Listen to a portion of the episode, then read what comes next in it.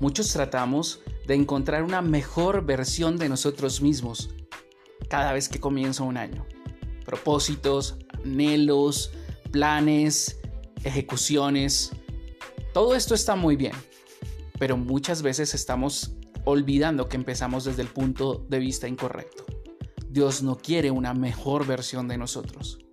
Dios nos ha dado una nueva vida y nos ha convertido en nuevas personas a través de Cristo. Y esto hace toda la diferencia, porque significa que no puedes tener una mejor versión de ti mismo, sino que puedes ser definitivamente otra persona, completamente distinta, desligada de todos los vicios del pasado. Esta vez nuestro podcast para esta semana.